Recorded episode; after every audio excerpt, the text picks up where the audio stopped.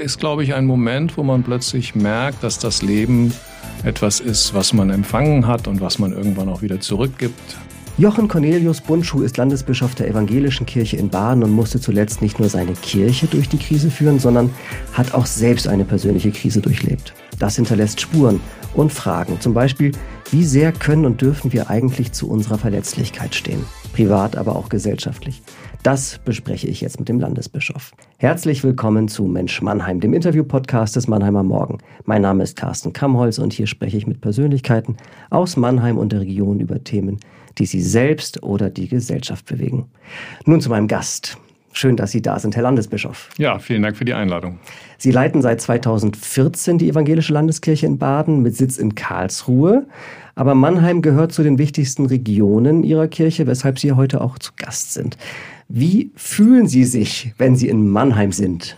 Ja, Mannheim ist schon ein sehr spezifischer Ort in unserer Landeskirche.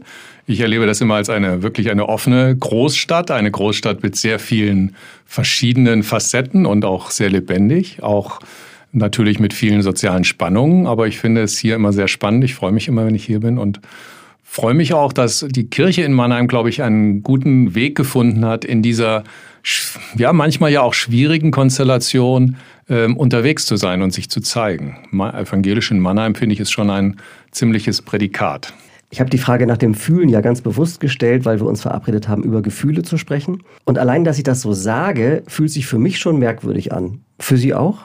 Ich glaube, dass es eine große Chance am Pfarramt und dann auch am Bischofsamt ist, dass man ganz viel mit Gefühlen zu tun hat. Also wenn sie nicht sich in Gefühle einfühlen können von anderen Menschen, ist es eben ganz schwer zu beerdigen, zu trauen, zu taufen. Da ist ja wahnsinnig viel Freude, da ist ja andererseits ganz viel Trauer, ganz viel Verunsicherung. Also von daher spielen Gefühle für mich in meinem Beruf immer schon eine große Rolle und ich finde es sehr, sehr wichtig, darüber auch zu sprechen und Menschen zu ermutigen, darüber zu sprechen. Sie sind als Pfarrer automatisch Seelsorger, das heißt, Sie begleiten Menschen durch Glück und Trauer, durch Krisen, auch in Aufbrüchen, strengt Sie das manchmal an, sich mit der Gefühlswelt anderer Menschen zu befassen? Das ähm, strengt auch an, ja. Ähm, es ist manchmal ein großes Glück, so wahrzunehmen, also etwa bei, bei Trauungen auch wahrzunehmen oder bei Taufen, wie, wie froh Menschen sind, wie erleichtert sie sind, ähm, auch, ähm, auch ein großes Glück ähm, zu erleben, dass Trost hilft, zum Beispiel in Trauer. Aber es ist natürlich auch oft eine Belastung. Also wenn sie auch dastehen und ich hatte in meiner Gemeinde, ähm, so eine Gemeinde, wo irgendwie relativ viel Suizide vorkamen, wo Menschen sich das Leben genommen haben und das mit den Familien auszuhalten, ist dann schon auch eine Belastung. Und sie haben immer wieder dann auch so Konstellationen, dass sie das als Pfarrer, als Pfarrerin nicht teilen können, weil sie ja an ihr Seelsorgegeheimnis, an das Beichtgeheimnis gebunden sind. Das heißt, sie müssen manches dann auch sehr konsequent mit sich ausmachen. Das kann dann auch eine Last sein. Und da ist es dann gut, dass wir auch Formen haben wie das Gebet, in denen wir das dann nochmal weitergeben können. Denn auch die Beziehung zu Gott ist ja, hat ganz viel mit Gefühlen zu tun. Also das Gefühl der schlechthinigen Abhängigkeit, dieses Gefühl in einer Weise gebunden und zu sein und Vertrauen zu haben, was, was man sonst unter Menschen immer mit Grenzen hat, dass das bei Gott in einer besonderen, umfassenden Weise aufgehoben ist. Das Gebet ist das eine, aber hilft manchmal einfach auch das Gespräch mit der Ehefrau? Das hilft manchmal auch, aber manchmal ist es auch, oder es ist auch so, dass das Gespräch mit der Ehefrau Grenzen hat. Also auch der Ehefrau kann man nicht, soll man nicht, darf man nicht einfach alles erzählen. Mhm. Was man da an Geschichten hört, die vielleicht, ähm, ja, die einem im Beichtgeheimnis oder eben auch in der Seelsorge anvertraut sind. Kann man sagen, je mehr man bei den anderen Menschen ist, also bei ihren Sorgen und ihren Nöten, desto weniger ist man bei sich selbst? Nein, das würde ich nicht sagen. Also ich glaube, ähm, man geht mit und man kommt dahin, aber man, es gibt immer eine Resonanz in einem selber. Also es gibt immer etwas, was das bei mir auch auslöst. Und dadurch komme ich auch mir selber näher. Ich, in dem, wie ich mich mit anderen Menschen beschäftige, ähm, erlebe ich auch über mich viel. Das, dies, das ist ein ganz großer Reichtum. Also das finde ich einen ganz großen Reichtum in unserem Beruf, dass ich selber immer das Gefühl habe, dadurch, wie viel Zugänge ich zu Menschen finden, wie ich Menschen begleiten kann, wachse ich auch selber, auch in meinem Gefühlsleben. Also das würde ich nicht sagen. Und auch da würde ich diese dritte Dimension, die das Gottvertrauen nochmal betonen an der Stelle. Ja, es ist ja, ähm, ja, man kann sagen, ich bin bei den einen, ich bin bei mir, aber in diesem Ganzen werden wir beide zusammengehalten in dieser Beziehung zu Gott. Und das, glaube ich, ist äh, eigentlich das, wovon wir in der Kirche zu reden haben und was unsere Aufgabe als Pfarrerin und Pfarrer auch ist, das immer wieder deutlich zu machen. Nun sind Sie nicht irgendein Pfarrer, Sie haben ein sehr spezielles Amt, ein extrem aufreibendes Amt. Alles, was Sie tun und sagen, ist de facto öffentlich. Ja, das und, ist so. Ja. Und wird bewertet. Ähm, und ein echtes Wochenende haben Sie auch nicht. Als Sie Bischof wurden, war Ihnen klar, was Sie da machen? Ähm, naja, ich bin ja Bischof jetzt nicht so ganz jung geworden und habe auch schon Bischöfe bis dahin erlebt und auch Bischöfinnen und hatte selber auch Leitungsfunktionen. Also ich würde schon sagen, es war mir klar, was zeitlich und von der Belastung her auf mich zukommt, auch wenn das, was dann konkret passiert, äh, nochmal anders ist. Das glaube ich schon, ja. Also die, dieses, was Sie mit öffentlich nennen, aber auch umgedreht, dieses Gefühl, ähm, ich trage da als Person eine Verantwortung oder werde als Person, als Repräsentant einer ganz großen Institution gesehen für die ich ja gar nicht in jedem einzelnen Schritt verantwortlich sein kann. Also ich werde immer wieder gefragt, bei uns gibt es den und den Konflikt in der Gemeinde, jetzt sagen Sie doch mal, dass das alles schnell wieder sich löst. Das kann natürlich auch ein Bischof nicht, sondern ein evangelischer Bischof ist ja jemand, der, der begleitet, der mitgeht, der versucht theologisch nochmal Rat zu geben. Also das, ähm, ich glaube, ich habe gewusst, auf was ich mich einlasse. Manchmal ist es sehr viel, manchmal ist es auch sehr beglückend ähm, sehr schön. Ähm, ja, also ich, ich, ich denke schon, ähm, es gibt auch übrigens freie Wochenenden, das muss man sich dann auch einteilen. Also oh, das gehört, ja, ja, das gehört einfach auch dazu. Und natürlich, dass zu so einem Amt auch die Phasen gehören, in denen ich selber versuche, wieder Anschluss an die Kraftquellen zu finden, an das, was, was mich trägt, was äh, mich, mich und auch unsere Kirche also trägt. Wie gehen Sie mit den Phasen um, in denen Sie denken oder fühlen, jetzt lasst mich bitte alle mal in Ruhe? Wenn es alles gut geht, sage ich das. Aber das geht natürlich nicht immer. Also ich denke äh, jetzt zum Beispiel in dieser Krise Corona haben haben ja gerade Leitungspersonen an verschiedenen Stellen immer wieder genau so eine Konstellation gehabt. Es kann ja nicht sein, dass wir jetzt schon wieder neu ausdenken müssen, wie welcher Abstand und welche Regeln gelten und so weiter. Aber ähm, ja, das ist dann gut, wenn man in einem guten Team unterwegs ist. Und das sind wir im Oberkirchenrat in, Karl in Karlsruhe oder eben auch mit den Dekaninnen und Dekanen, wenn man in einem guten Team unterwegs ist und sich gegenseitig da stützen kann, auch gegenseitig mal scherzhaft sagen kann, du, so kann man das eigentlich nicht machen und so weiter. Also da äh, ist das sehr wichtig.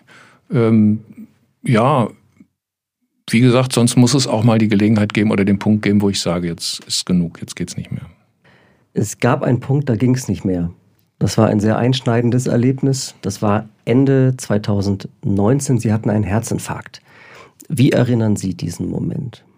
Das Verrückte ist, das war äh, ja 28.12. oder 9, ja, 28.12. und ich hatte mit meiner alten Hobby-Fußballmannschaft Fußball gespielt und hatte acht Tore geschossen. Also ich war wirklich sozusagen euphorisch. Ging dann von dem Fußballplatz weg zu meinem Auto, um nach Hause zu fahren und auf einmal hatte ich dieses Gefühl wie so ein Ring um meine Brust. Ich hatte bis dahin ja nie irgendwelche Probleme mit dem Herzen. Ich habe keine Voranzeigen gehabt oder irgendetwas.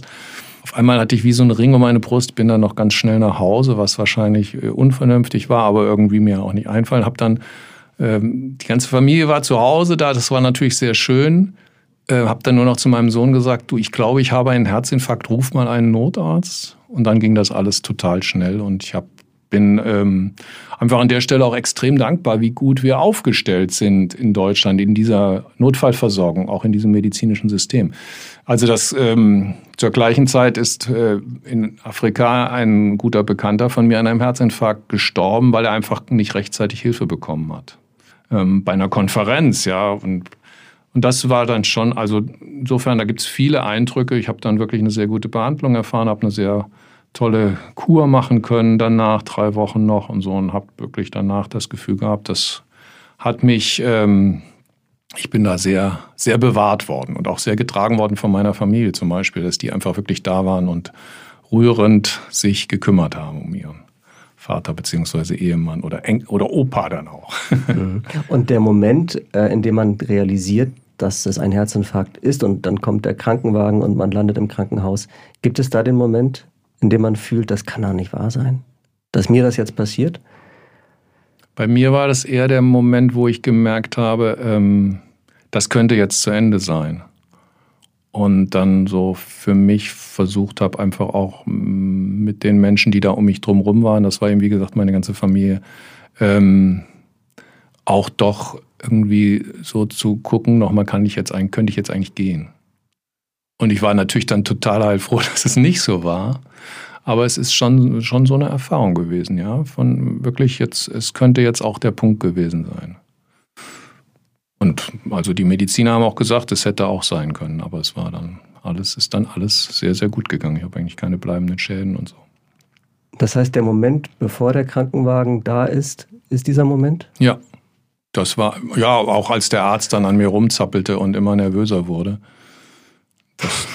Naja, ich meine, das ist ja, das ist ja für die Leute ein extremer Stress. Mhm. Ähm, ja. Das, das ist, das ist so ein, ist, glaube ich, ein Moment, wo man plötzlich merkt, dass das Leben etwas ist, was man empfangen hat und was man irgendwann auch wieder zurückgibt und äh, was man nicht immer in der Hand hat. Man und das, das, also ich müsste jetzt statt Mann ich sagen, was ich nicht in der Hand habe, sondern einfach auch dann auch an so eine Grenze komme. Wann wussten Sie, dass Sie es überleben? Ähm, als ich nach den Stands aus, also ich meine, ich hab, bin ja jetzt die ganze Zeit nicht in dem Sinne bewusstlos gewesen, also jedenfalls äh, habe ich das nur ganz kurz in Erinnerung und dann war mein Sohn, der ist Rettungssanitäter an dem gleichen Krankenhaus, wo ich dann auch war, äh, auch da und dann war irgendwie klar, dass es, dass ich es überlebe. Und ja, und dann, ja, dann freut man sich des Lebens. ja. Ein paar Tage später, am 7. Januar, hat die Landeskirche ihre Erkrankung dann öffentlich gemacht. Ja. Und äh, das ist ja auch dann der Punkt, an dem gesagt wird, hier wird die eigene Verwundbarkeit öffentlich gemacht. Haben Sie sich damit äh, gut gefühlt oder war das ein, ein, ein Anerkennen von Schwäche und das war eher dann ein schwieriges Thema für Sie? Wie, wie war es? Naja, ich glaube, das ist schon beides, weil, die, weil man selber kann ja nicht bestimmen, wie die öffentliche Meinung das wahrnimmt. Also, dass man kann, äh, also wir haben sehr bewusst, ich war ja dann, ich habe am 31. schon wieder mit meinen Kindern dann nachts dann noch äh, Silvester Uno gespielt und so im Krankenhaus auf dem Flur. Das war dann schon alles ganz, es ging, beim, es ging dann, es geht ja beim Herzinfarkt, wenn man alles gut geht, einem relativ schnell wieder relativ gut. Also jedenfalls war das bei mir so. Und dann war eben zu entscheiden mit der äh, Landeskirche zusammen, mit meiner Vertreterin und anderen, was machen wir jetzt? Und ich war eigentlich sehr schnell davon überzeugt, dass es gut ist, es einfach dann auch offen zu sagen, auch, dass ich nicht einfach längerfristig erkrankt bin und so, weil dann alle möglichen Menschen irgendwas sagen, sondern dass ich einfach gesagt, dass wir sagen, es war ein Herzinfarkt und so. Das ist ein Zeichen, äh, das ist ein, ich habe es ja gerade gesagt, eine Erfahrung an der Grenze und natürlich damit auch ein Zeichen der Verletzlichkeit und der eigenen Schwäche. Aber ja, irgendwie trage ich da auch ganz tief in mir drinne diese Sätze aus der Bibel, die da heißen, meine Kraft ist in den Schwachen mächtig. Also ich glaube tatsächlich, dass wir als Menschen gerade dadurch dann auch stark werden, dass wir lernen, mit diesen Schwächen zu leben. Da gibt es Schwächen, die man sowieso hat, ja, so was weiß ich, ich bin aufbrausend oder ich bin langweilig oder ich bin irgendwas, ja. Aber es gibt eben auch solche Schwächeerfahrungen wie die, die ich jetzt gemacht habe, oder eben wenn Menschen äh, ihr Leben lang mit einer Beeinträchtigung, mit einer Behinderung leben müssen. Und Gottes Zusage heißt, das ist, mindert nicht dein Menschsein.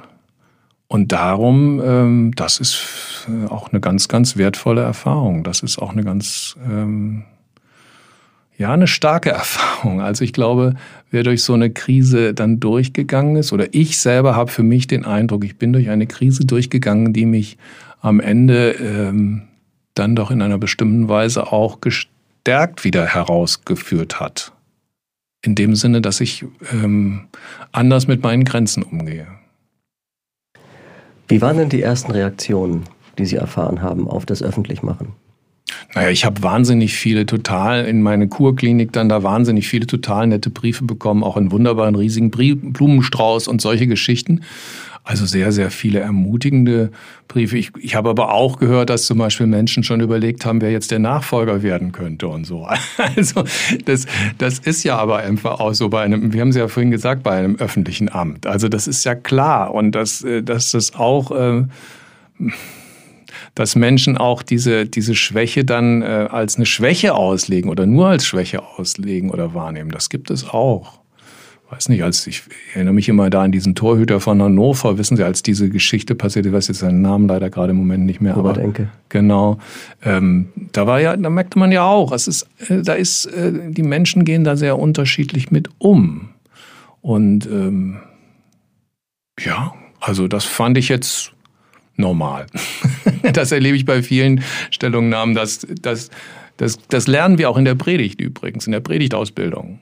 Was am Ende gehört wird, bestimmt der Hörer und die Hörerin und nicht wir.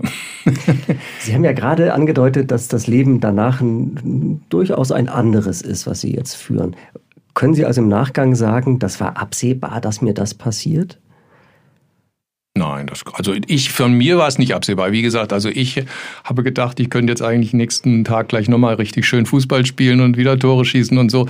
Das für mich war das jetzt nicht absehbar. Und ähm, äh, ja, ich, ich, ich hätte es auch nicht haben müssen, jetzt mal ganz ehrlich gesagt. Ja, ich, ich brauche nicht diese drei Stands, die ich jetzt da drin habe und dass ich jetzt Medikamente nehmen muss und so. Ich fand das natürlich, am liebsten ist man 25, hätte ich beinahe gesagt oder so.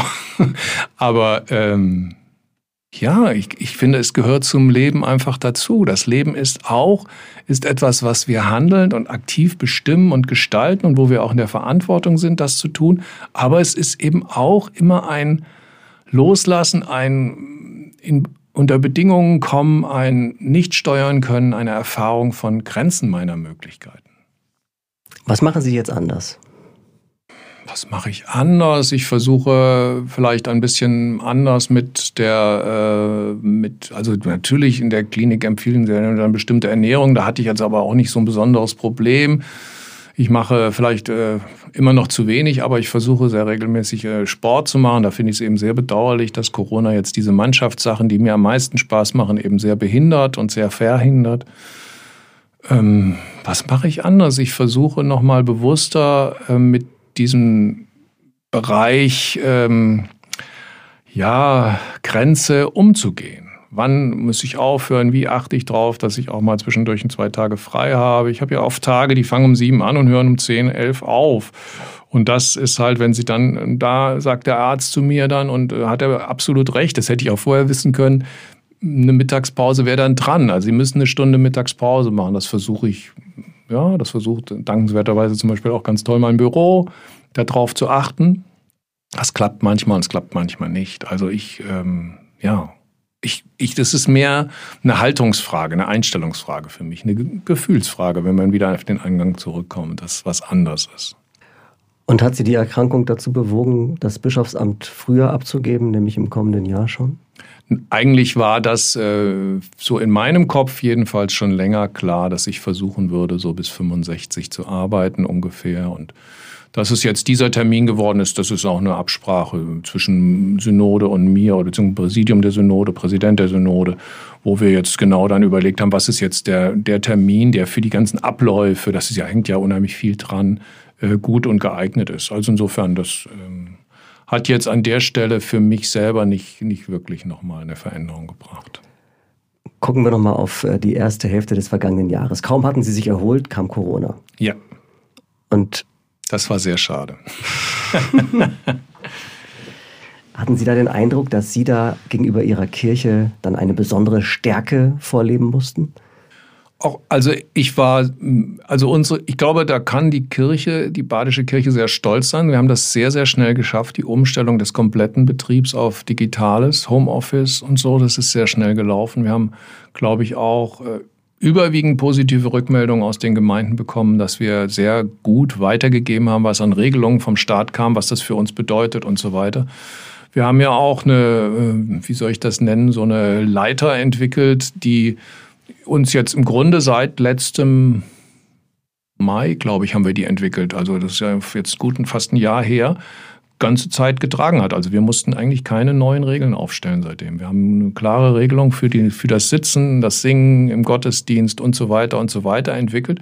Und an die haben wir uns eigentlich auch gehalten, haben die an die, an die Inzidenzen gekoppelt. Also da, ich muss sagen, ich fand, dass das alles super gut vorbereitet war. Als ich kam, meine Stellvertreterin hatte da die ersten Schritte schon gemacht und dann haben wir das äh, zusammen weitergemacht. Also das Nö, würde ich. Ich meine, es war einfach schade, weil ich mir macht als Bischof auch gerade die präsente Veranstaltung, die Festgottesdienste, die Begegnung mit Menschen, das ist für mich total wichtig. Ich bin da kein Digital Native. aber ähm, gut, aber man kommt auch durch diese Zeit und man, man, hat auch da seine Verantwortung und man lernt auch da dazu. Ja. Die Pandemie hat ja eine verwundbare Gesellschaft offenbart, vielleicht auch ein, eine Gewissheit, dass es keine Gewissheiten mehr gibt? Oder wie würden Sie es ausdrücken? Naja, also ich wäre zurückhaltend mit diesem, mit sozusagen dem Totalitätsanspruch jetzt die andere Richtung. Also es gibt gar keine Gewissheiten mehr. Ich habe den Eindruck, ähm, das Interessante ist eigentlich so die kleinen Perspektiven. Also was, äh, was haben die Menschen gelernt? Viele haben, glaube ich, nochmal gelernt wahrzunehmen, dass die engen Beziehungen eine ganz große Rolle bekommen in einer Krise. Also dass Familie für viele ein wichtiges Thema war, was umgedreht dazu führt, dass viele Alleinlebende, auch zum Beispiel Studierende, besondererweise Probleme mit der Krise hatten, weil sie plötzlich in einem Zimmer aßen, lernten, äh, schliefen, äh, was weiß ich nicht alles mussten. Also ich, ich habe den Eindruck, äh, solche Erfahrungen oder das, was ich äh, Demut nennen würde, das Gefühl, okay, ich muss noch mal drüber nachdenken, ob wirklich alles ich steuere oder ob mir auch etwas zuwächst, äh, dieses, die ganze Frage des Vertrauens, ja, auch gerade jetzt bei Kindern und Jugendlichen diskutieren wir das ja im Moment. Wo kommt das Vertrauen her? Ähm, so, also so ein Weltvertrauen nennen das die Pädagogen manchmal, so ein Grundvertrauen in die Welt. Wo kommt das her? All das, ähm, glaube ich, ist durch Corona jetzt nochmal sehr deutlich geworden und ähm, ja, da glaube ich, können wir als Kirche eine Menge dazu sagen, dass dieses Weltvertrauen dann für uns jedenfalls in einem tiefen Gottvertrauen gründet, ja, und da auch so seine Kraft herbekommt.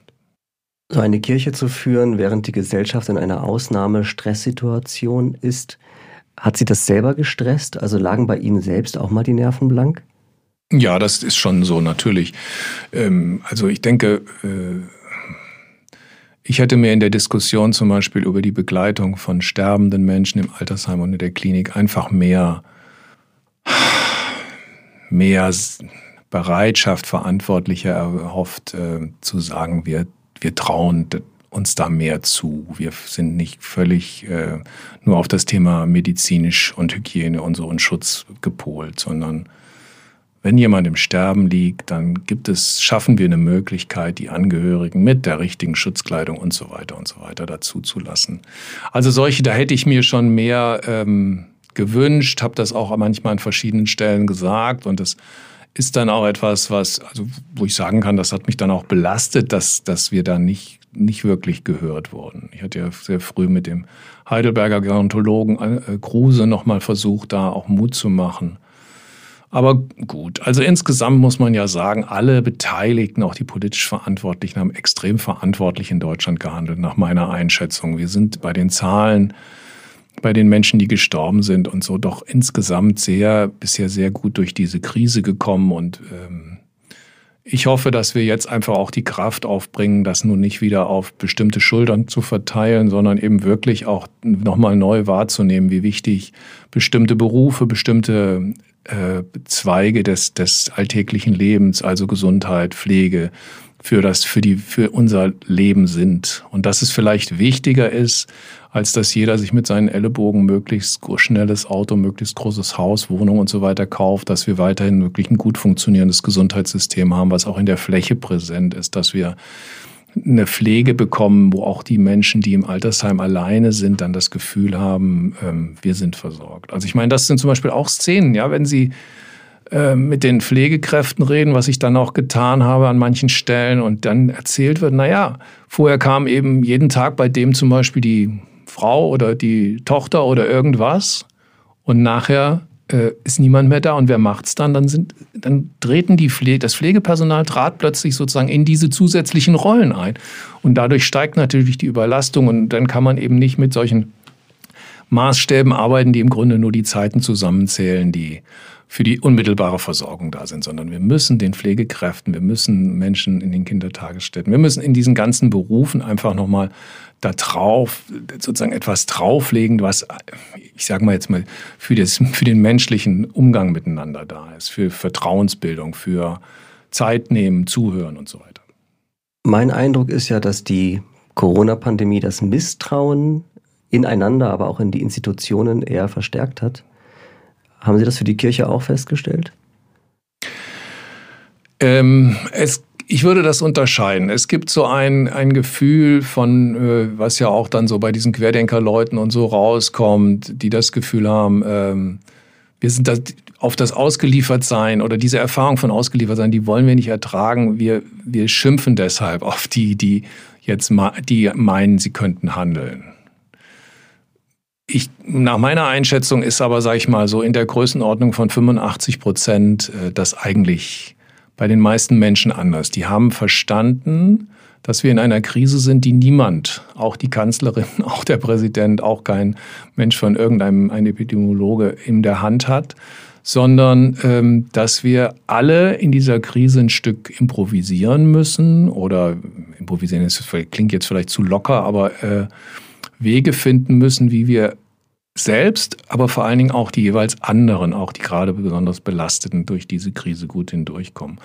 Und das ist, glaube ich, schon bei den allermeisten gut angekommen. Und da ähm, bemerke ich auch, dass auch wenn jemand mal rumschreit oder mir eine ganz, ganz böse Mail schreibt, ich, wenn ich dann anrufe, dann auch doch sehr schnell wieder da an der Stelle ein Konsens deutlich wird oder das Gefühl deutlich wird, ja, ja, wir können und müssen miteinander reden. Aber natürlich, die Krise der Institutionen ist nicht durch Corona entstanden, sondern Corona hat sie aufgedeckt und zugespitzt. Und die hat was damit zu tun, dass eben immer mehr Menschen in einer Situation sind, wo sie denken, dass das, was sie richtig finden und was richtig, nach ihrer Meinung richtig ist, eigentlich das ist, wie es sein müsste. Ich sage das immer, am, am einfachsten kann man das immer im Rechtssystem setzen. Ja, das Vertrauen ins Rechtssystem beruht nicht darauf, dass ich Recht bekomme, sondern es beruht darauf, dass das Rechtssystem sich an Regeln hält, die wir alle verabredet haben. Und so ist es auch mit Kirche. Und dieses, äh, glaube ich, das ist äh, tatsächlich eine Herausforderung für eine Gesellschaft, die in den letzten 30, 40 Jahren unter dem Motto Neoliberalismus, Individualismus sehr stark auf Ellenbogen gesetzt hat. Und eigentlich darauf gesetzt hat, dass jeder Einzelne genau weiß, was richtig ist. Immer noch besser als die Bundeskanzlerin, hätte ich beinahe gesagt. Ähm, und dieses, das, das funktioniert halt nicht. Aber ich glaube nicht, dass das Vertrauen oder die Vertrauenskrise in die Institutionen da ähm, am Ende herkommt. Man muss allerdings auch sagen, die Institutionen haben eben auch immer wieder das Problem, wie bleiben Sie im Gespräch? Wie machen Sie Menschen deutlich, dass es richtig ist, auf sie zu vertrauen? Ja, also, dass das Rechtssystem auch kommunizieren kann, warum jetzt so entschieden wird und warum nicht. Und das ist bei uns als Kirche genauso. Und zum Beispiel diese äh, ganzen Probleme mit sexualisierter Gewalt, diese ganzen Missbrauchsgeschichten und so, haben natürlich uns als Institution auch sehr getroffen und auch natürlich so ein Grundmisstrauen genährt. Deswegen glaube ich, ist es sehr, sehr wichtig, dass wir da offen und offensiv mit umgehen und deutlich sagen, das ist nicht richtig und das ist nicht, aber auch nicht das, wofür wir als Institution stehen. Mhm. Was hat Sie die Pandemie gelehrt?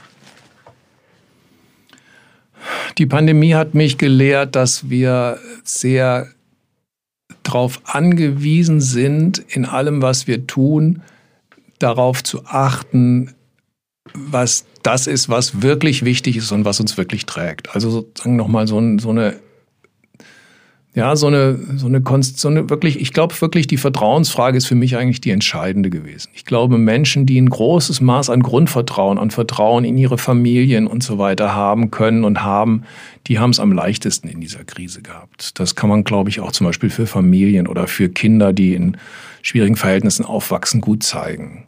Da, wo einfach dieses, dieses äh, Vertrauen ins Leben, dieses Gefühl, okay, ja, Jetzt ist es gerade, ich bin gerade vom Fahrrad gefallen, aber es wird weitergehen und es, wir finden gemeinsam einen Weg.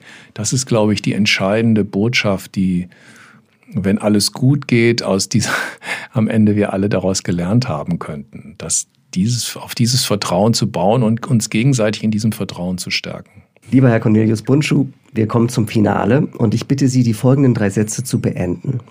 Am liebsten predige ich in Wenn ich jetzt eine Kirche sage. Am liebsten predige ich in einer wunderbaren, schönen gotischen Kirche. Ah, durch und durch Diplomat. ja. Ich verstehe viel von Theologie, aber ich verstehe gar nichts von Medizin. Ich habe noch viel vor nach meinem Bischofsamt, nämlich Lesen, spazieren gehen, Fußball spielen, äh, mich mit meinen Enkeln amüsieren. Also eine ganz lange Liste. Ganz herzlichen Dank für dieses Gespräch, lieber Herr Landesbischof. Vielen Dank Ihnen. Das war Mensch Mannheim, der Interview-Podcast des Mannheimer Morgen. Ich bin Carsten Kamholz und ich freue mich über jede Rückmeldung und Ideen für weitere Folgen. Schreibt am besten an podcast.marmo.de. Folgt uns auch auf Facebook und Instagram und vergesst nicht, uns zu abonnieren oder eine Bewertung bei Apple Podcasts zu hinterlassen. Bis zum nächsten Mal in zwei Wochen bei Mensch Mannheim.